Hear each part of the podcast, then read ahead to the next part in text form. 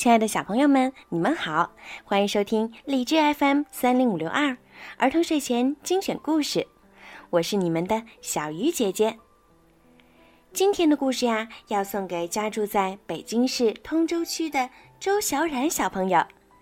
今天是你的生日，小鱼姐姐要把你最喜欢的黑猫警长的故事送给你，祝你生日快乐！每天都开开心心、健健康康的，和爸爸妈妈在一起过无忧无虑的生活。好啦，现在就让我们一起来听今天的故事：《黑猫警长之吃红土的小偷》。一只耳见石猴鹰被捕，打算去投奔娘舅吃猫鼠。路上。一只耳遇见了小兔一行人，小伙伴们正忙着搬运红土，准备帮小猴建围墙。几天后，大伙儿终于帮小猴建好了围墙，他们开心的手舞足蹈起来。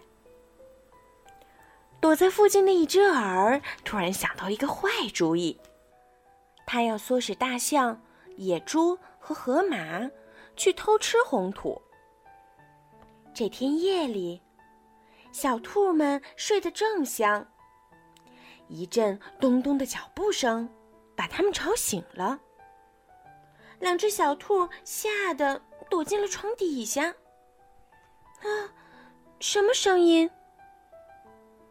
第二天一早，小兔出门一看，坏了。小猴的围墙缺了一大块儿，小猴哭得伤心极了。嗯，我的围墙怎么办？小兔替小猴着急起来。对，报警！黑猫警长，不好了，小猴的围墙被怪物吃掉了。别急，我马上赶到。黑猫警长忙带着警士们来到事故现场查看情况。黑猫警长安排警士们守在附近的树林中，等待怪物再次出现。半夜时，怪物出现了，原来是大象、野猪和河马。三个坏家伙见到黑猫警长，撒腿就跑。河马游泳过河，躲进了附近的草丛中。黑猫警长率队四处侦查，没一会儿就把河马从草丛中揪了出来。野猪呢？它把自己滚成一团，藏身在草丛中。黑猫警长一下发现了野猪的藏身处。命白猫警士将电棒伸进草丛，野猪立刻弹了出来。野猪和黑猫警长大战一场，最后一头撞上树干，被铐了起来。小伙伴们见河马和野猪终于被逮捕了，十分解气。这时。大象又偷偷回到小猴家围墙附近，大口吃起了红土。大象见警士们围过来，忙用鼻子卷起红土当炮弹，一发接一发喷射出去。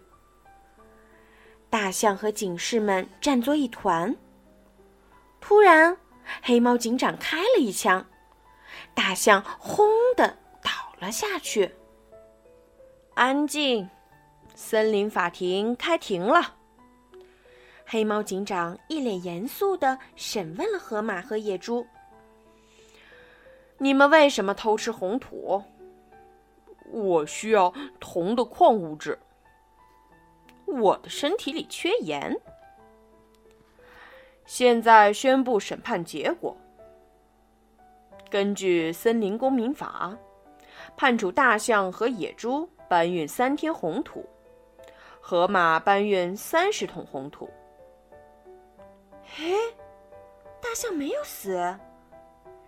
原来啊，大象只是中了麻醉针，昏了过去。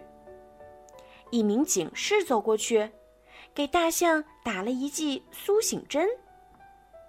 大象慢慢的醒了过来，最后，他也认识到自己的错误，并诚恳的跟大家道了歉。好了，小朋友，今天的故事就讲到这儿啦。如果你们喜欢听小鱼姐姐讲故事，记得让爸爸妈妈动动手指，多多的帮小鱼姐姐转发和评论，这样呢，就会有更多的小朋友可以听到小鱼姐姐讲故事啦。好了，孩子们，晚安。周小冉小朋友，晚安。